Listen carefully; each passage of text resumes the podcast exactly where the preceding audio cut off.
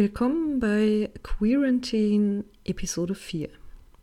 Wie mein Trauma zum Coming Out führte. Inhaltswarnung. In der kommenden Episode geht es um Depressionen, Trauma, Mobbing, sexuelle Nötigung, versuchte Vergewaltigung, Suizidalität und Suizidversuche.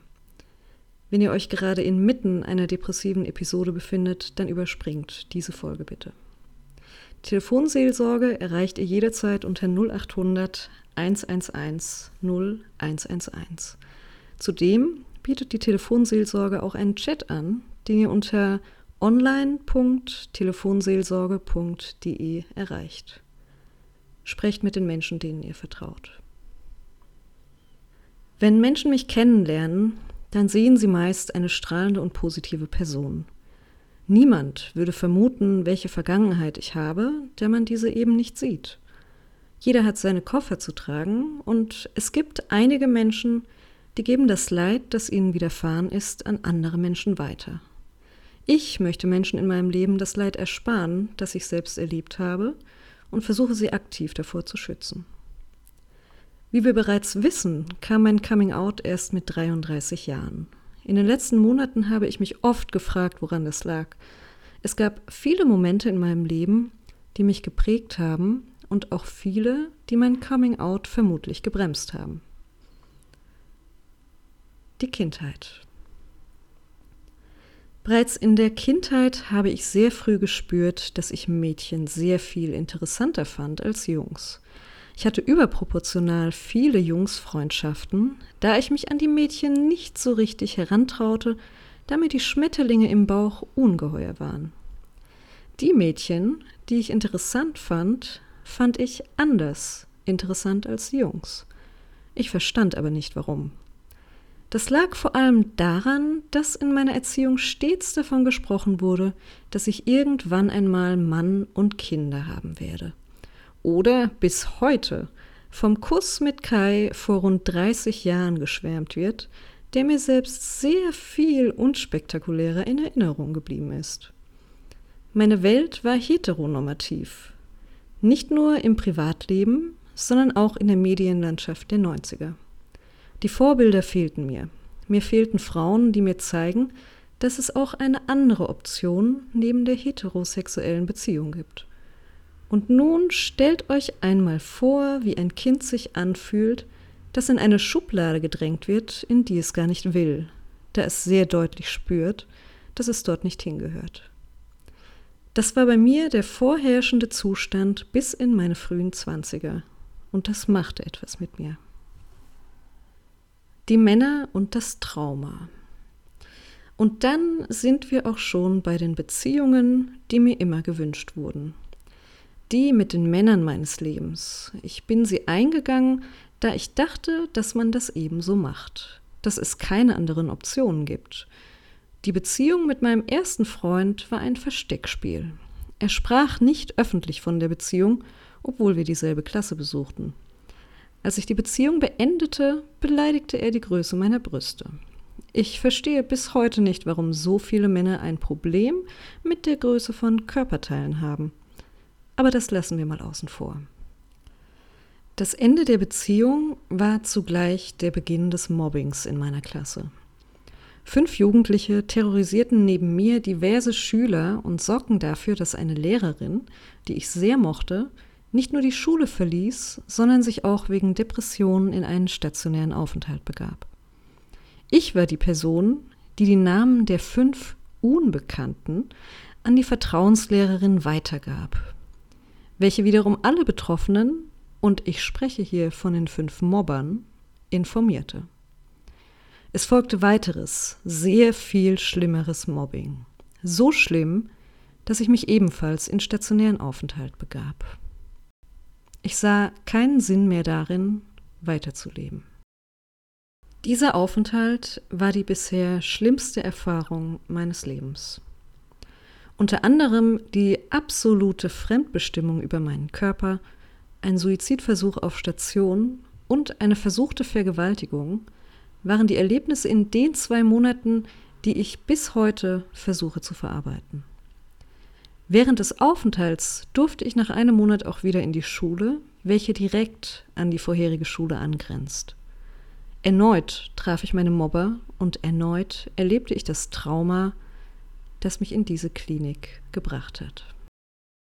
In dieser Zeit habe ich mir mein Dauerlächeln angewöhnt, das manche Menschen in meinem Leben irritiert, aber mir hilft es beim Überleben. Eine Maske, die vom Schmerz ablenkt, da ich diesen anderen nicht zumuten will.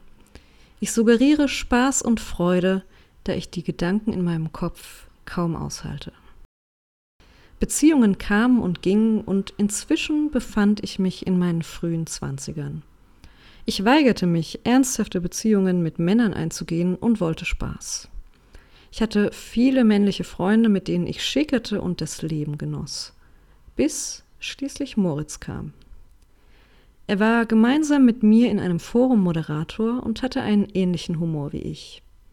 Im Juni oder Juli 2008 entschloss ich mich zu einem freundschaftlichen Besuch bei ihm, welcher hauptsächlich daraus bestand, dass wir sehr viel rauchten und tranken, und ich mich via AOL Messenger mit meiner damaligen Lieblingsfrau unterhielt. Ich ignorierte ihn komplett und fokussierte mich auf das stundenlange Gespräch mit ihr. Der letzte Abend endete allerdings damit, dass ich vermutlich wegen zu viel Alkohol einen kompletten Filmriss habe und mich bis heute nicht daran erinnern kann, was passiert ist.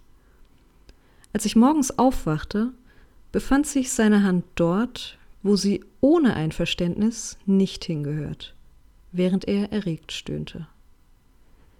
Ich rührte mich nicht. Ich war vollkommen erstarrt. Ich hatte Angst. Angst, dass er mehr macht. Angst, dass er vielleicht schon mehr gemacht hat. Die Ungewissheit ist das Schlimmste. Es dauerte lange, bis ich realisierte, was dieses Erlebnis mit mir gemacht hat. Im März letzten Jahres also zu Beginn der Beziehung zu meiner Ex-Partnerin, hat er sich lustig und vergnügt bei einem Instagram-Post von mir gemeldet. Ich konnte die Dreistigkeit nicht fassen und hätte ohne den Beistand meiner damaligen Partnerin vermutlich schwer damit umgehen können. Doch seine Präsenz hatte Folgen. Die Monate danach dachte ich immer und immer wieder daran. Vor ein paar Wochen sogar während ich mit meiner damaligen Partnerin schlief. Ich befand mich inmitten der Vergangenheit und war erneut wie erstarrt. Die Vergangenheit bedrohte mein Glück, doch ich spielte es herunter, verdrängte es erneut, sprach nicht über das, was ich wirklich fühlte. Stattdessen begab ich mich in die stille Depression. Ich glaube nicht, dass ihr damals bewusst war, was genau das in mir ausgelöst hat, aber es hat mich erneut tief in das Loch geworfen, das ich dank ihr eigentlich verlassen hatte. Die Maske sitzt. Das Problem beim Wiedergeben schlimmer Erlebnisse ist immer, dass Menschen es hören und bestenfalls empathisch darauf reagieren, aber oft nicht verstehen, was es in einem auslöst, welche langfristigen Folgen es hat. Dieses Erlebnis ist inzwischen zwölf Jahre her und doch so tief in meinem Unterbewusstsein vergraben, dass es mich fast umbringt. Viele Männer haben in meinem Leben Grenzen überschritten. Sie haben mich beleidigt, sie haben mich erniedrigt, sie haben mich gezwungen, sie haben Widerworte ignoriert, sie haben mich genötigt und vielleicht auch mehr.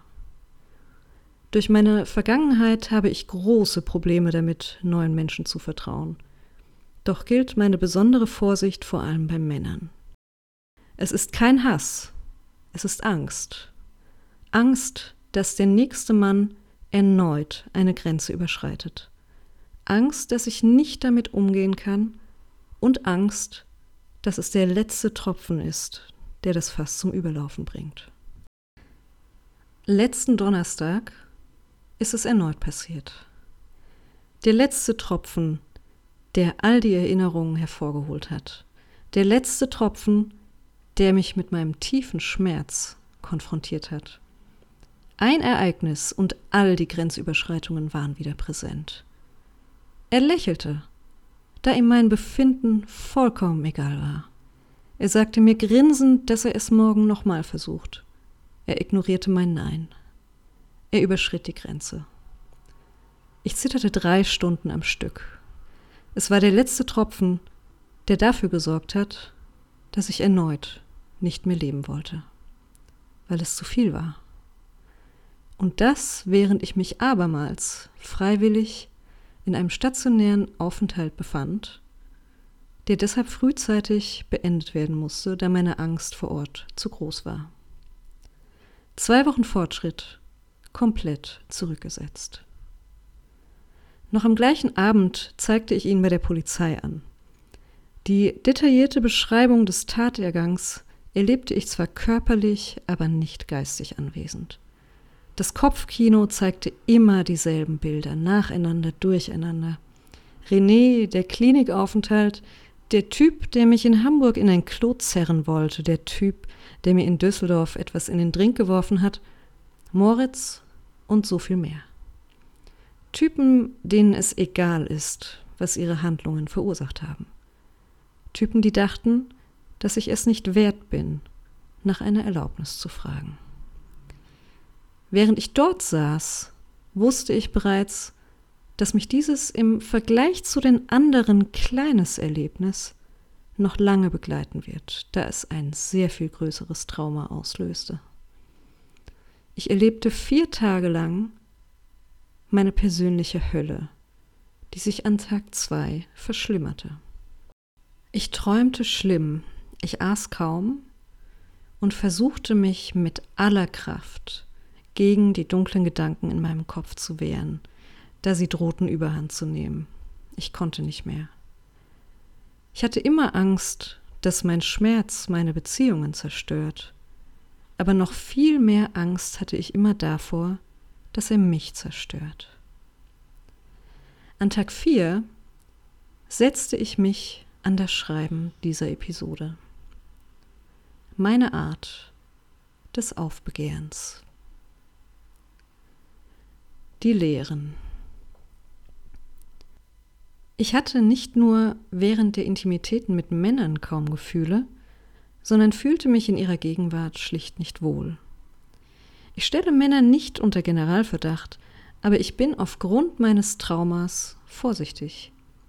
Schließlich habe ich letzte Woche gesehen, dass es schon reichen kann, wenn man nur zustimmt, dass sich ein Mann neben mich setzt. Dass das reicht, damit er sich sicher genug fühlt, um eine Grenze zu überschreiten. Doch wie passt das nun alles dazu, dass mein Trauma zum Coming Out geführt hat? Das ist einfach erklärt. Während meiner Beziehungen zu Männern erfuhr ich all die Schmerzen, mit denen ich auch heute noch tagtäglich leben muss. Als ich den ersten Kuss mit einer Frau erlebte, schien der Schmerz erträglicher. Ich konnte auf einmal damit umgehen, auch wenn ich noch oft an die Vergangenheit dachte. Der Lebenswille war wieder da, das kitschige Licht am Ende des Tunnels. Es schien, als wäre der Schmerz während meines Lesben-Versteckspiels mit Männern auch deshalb so schwer zu ertragen, da ich nicht nur eine Maske trug, die meine Gefühle verzerrt darstellte, sondern eine weitere, die mein wahres Ich unterdrückte. Ohne diese Maske fühlte ich mich zumindest ein bisschen wohler in meiner Haut. Ich erkannte, dass mein Leben lebenswert sein kann da es zumindest in der Liebe auch Glück gibt, das sich wie ein Rettungsring anfühlte. Ich erkannte, dass ich mit Hilfe dieses Glücks die Depression bezwingen könnte, hinter mir lassen. Und das nur durch einen Kuss. Und auch wenn mein Schmerz die erste Beziehung zu einer Frau beendet hat, weiß ich zumindest, dass ich an einer Stelle in meinem Leben angekommen bin, an der ich mich pudelwohl fühle am anderen Ufer.